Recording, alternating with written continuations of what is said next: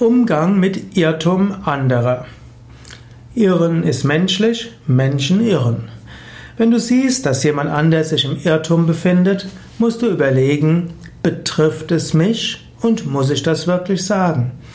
Menschen sind ständig am Irren und das ist nichts Tragisches. Solange es dich nicht betrifft, brauchst du auch nichts zu tun.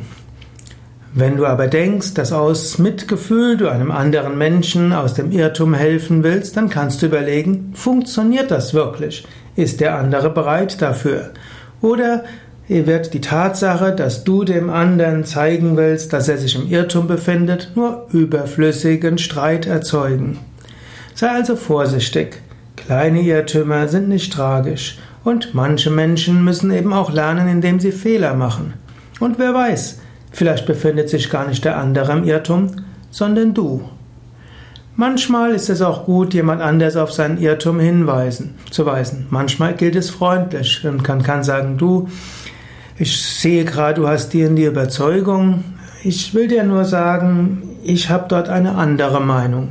Ich will sie dir vielleicht gerade sagen, wenn es dich interessiert. Wenn du deine Überzeugung mit Vorsicht und mit Demut und mit Hochachtung rüberbringst, können Menschen das meistens besser akzeptieren, als wenn du so tust, als ob du alles weißt und andere immer auf ihre Irrtümer hinweisen müsstest. Wie gesagt, Irren ist menschlich, aber wenn du ein Mensch bist, irrst du auch manchmal.